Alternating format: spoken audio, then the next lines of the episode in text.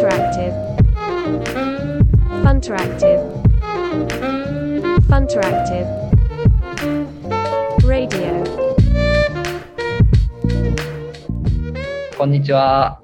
アンタラクティブラジオ第3回。えー今日はいつも月曜の朝に撮ってるんですけど、えー今日は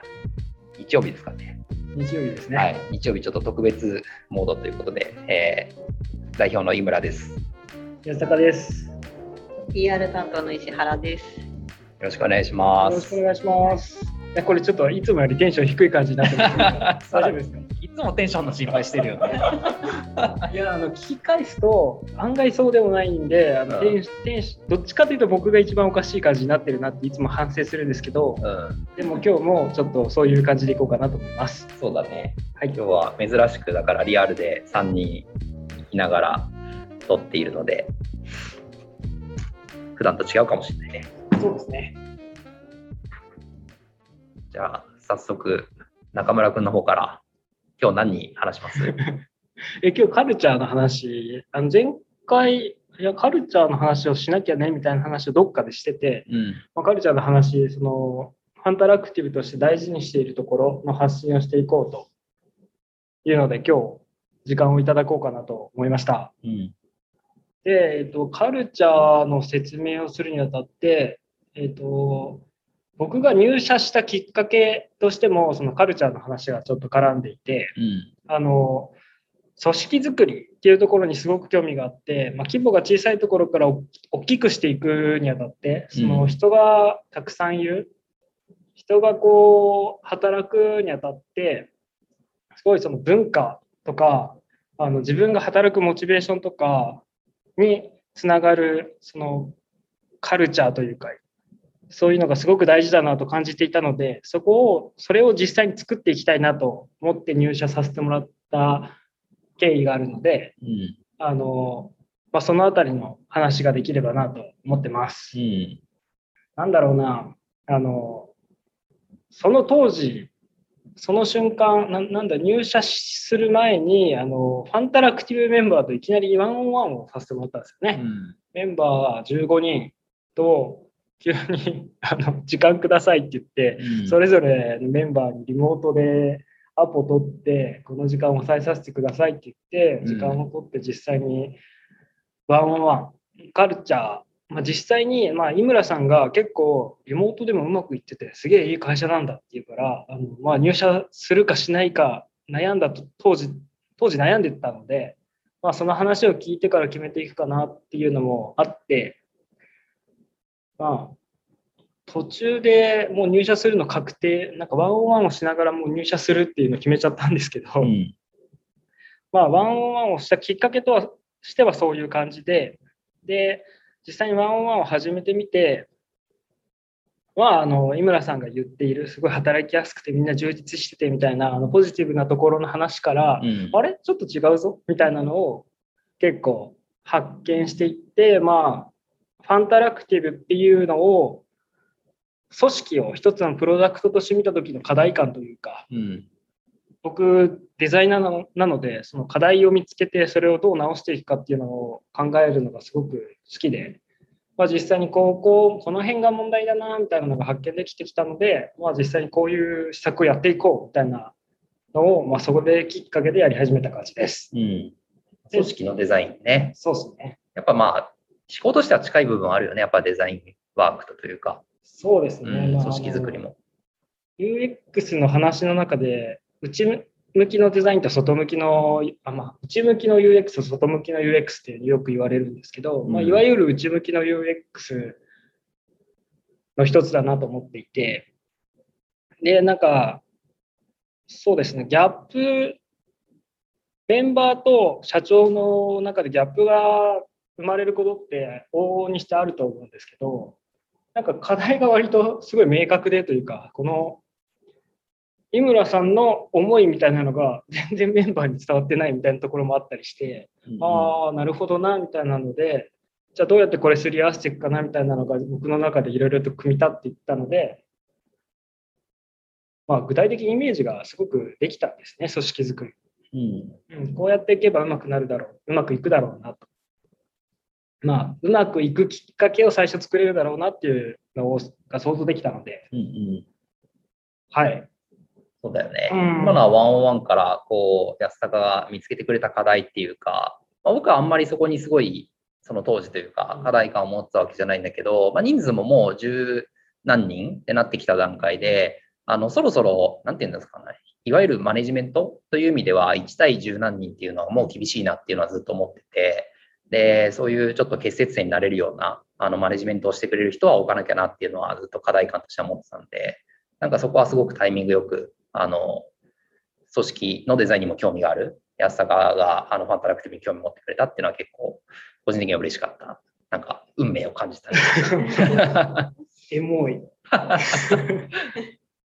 はいそうですね。うんなんか当時のファンタラクティブ、まあ、当時って言ってもその半年ぐらい、半年も経ってないのが 全然つい最近だよ。つい最近なんですけど、まあ、すごい、なんだろう、ちょうどファンタラクティブとして、えー、と働き方にこだわりがあるので、あの前回も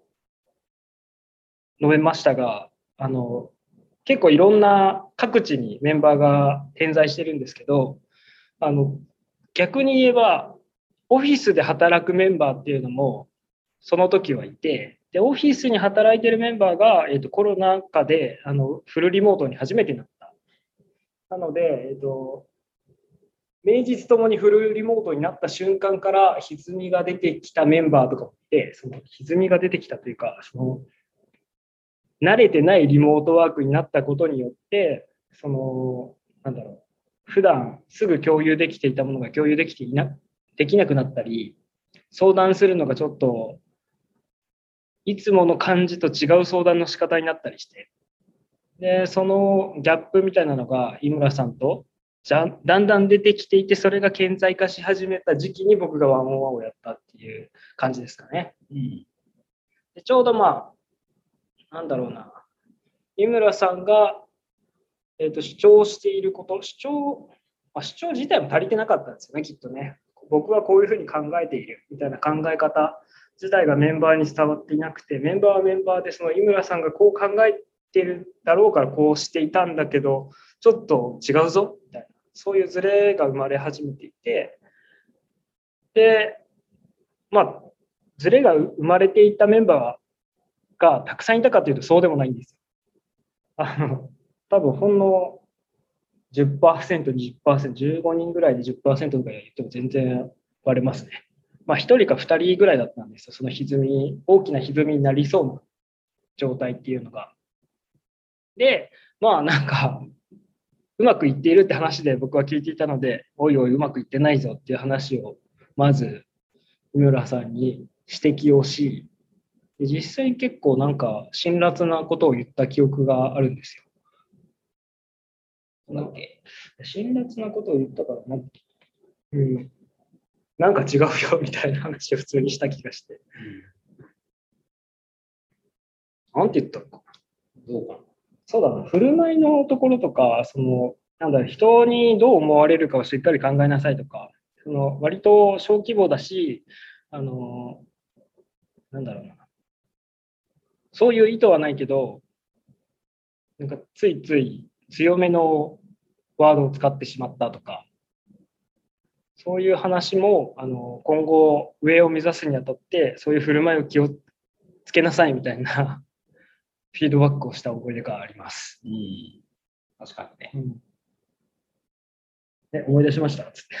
まあ思い出したし、自分でもね、あの、すごく意識してるというか、やっぱり、まあ、これから会社大きくなっていったりとか、その、するにあたって、なんていうのかな。まあ、品位というか、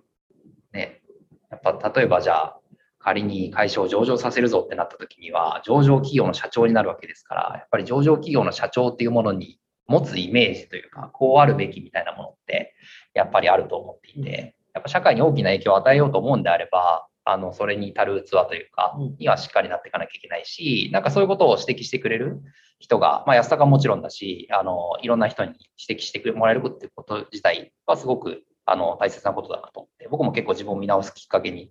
なったかな。なんだろうな。と当時のあの感じを見ると、お互いに愛が伝わらないみたいな。うん。あの愛のあるなんだろう、指摘をお互いにしてるんだけど、お互いその、なんだろう、聞く力、聞く、傾聴力っていうとまた違うんだけど、なんか聞けない状態にまで陥ってしまっていた。うん、そういうところがあったんだろうなと思っていて。で、まあ課題はそういうすれ違い。明確にこう、なんだチームとして何が大事で、どうやって今後働けばいいんだっけみたいなのが、あの、なかったわけじゃないんですけど、すごい、それぞれ目の前のことに集中する環境っていうのもあって、それに邁進しているメンバーももちろんいて、で、その中で、まあ、今後、さらに、そのスピードを加速させるためにどうしたらいいのかみたいな話がすごい課題感あるなと思って、で、まあ実際何をやったかっていう話なんですけど、そこで、まあ、たびたび出てくるカルチャーコードっていうものを作ろうという話に至りました。でカルチャーコードっていうのが一体何なのかっていうと、まあ、カルチャーっていうのは、まあ、人が存在すると生まれるんですけど、そのカルチャーっていうのをしっかり明文化しましょうと。まあ、実際、ファンタラクティブでは、あの、すでに、えー、3つの力っていうとあれだけど、あの、怠惰力と越境力と、許容許容力だ。うん、一番あの強めに言ってる許容力を毎回最後に言ってますけども。まあ、その3つは後で、まあ、この回じゃないかもしれないですけど、井村さんからあるとして、あと4つのゆとりっていう、4つのゆとり何でしたっけ？時間と場所と、あとお金と心のゆとり。はい。前回あの場所のゆとりの話しましたね。で、その他のゆとりの話をまた次回以降にするとして、で、そのすでに文化として大事にしているものみたいなのがすでにあったんですけど、あの、メンバーと一緒にこう、何を大事にするかっていうのを改めて考える場っていうのが欲しいなと思っていて、まあ、お互いに言うことでより納得感を持ってあの行動指針ではないんですけど、まあ、ここで決めたことをしっかり大事にしようっていう合意形成みたいなものができればいいなと思って、まあえー、と15人いるチームを、えー、と全部で5チームかな？フルリモートだったので3人チームとかに分けてあのみんなでそのカルチャーコードを提案して決めるっていうワークショップをやりました。で、まあ、一月ぐらい、あの全3回ぐらいかな、に分けて、あのそれぞれ1週、1人につき1週間、1時間ぐらいの時間をもらって、あの案出しをして、で最終的に決議にかけるっていうところまでやりました。で、最終的に6案出て、で、その6案を、まあ、行動指針ではないんですけど、カルチャーコードっていうワードでくくって、まあ、みんなで大事にしていこうよと。文化のあのファンタラクティブなカルチャーとしてこれをしっかり根付かせようよっていう合意を取りました。それがカルチャーコードです。うん、でまあそれを作ったことによって、まあ、お互いに自分たちで作ったものなのであのなんだろうすごい意識して使えるワードになったしカルチャーコードの話はね、なんか結構長くなるので、また一個一個紹介したいんですけど、ね、次回のお楽しみ。そうですね。そうだね。いっぱいありますね。まあ、そうですね。次回にします。結構話しちゃったなと思って。別のカルチャーコードはね、じゃあ次回のお楽しみにしようか。うん、うん、そうですね。まあ、そういうカルチャーコードを作ったことによって、メンバーの意識というか、お互いに意識することがかなり変わったのではないかなと思っていて、うん、でそれを今きっかけにして、まあ、半年に一度そのカルチャーコードを見直そうとは思っていて、まあ、第1回目のあのベースになるカルチャーコードができていて、それを今みんなで、みんなで大事に進めている感じですかね。うん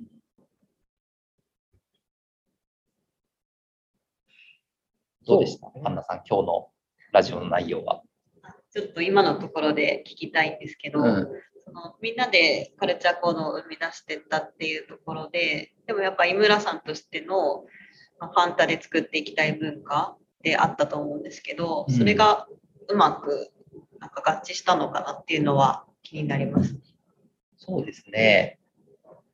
カルチャーはさっき安坂が言ってたみたいに、人が複数人集まれば、やっぱりそこに自然と、ま社会とか文化みたいなものが発生すると思ってて、で、会社としてやっていきたいビジョンみたいなものっていうのは社長としてやっぱ出すべきだと思うんですけど、やっぱ一番大事なのは一人一人、そこで働いてるとか、まあ、そこの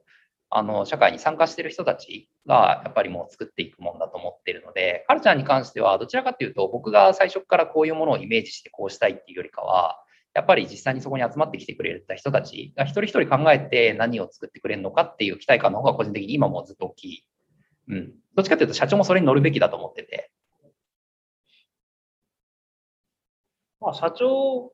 が乗る、うん、社長の考えをないがしろにしたいっていう感じわけではないんですよ。そのもちろん、その、ファンタラクティブの事業とか、その、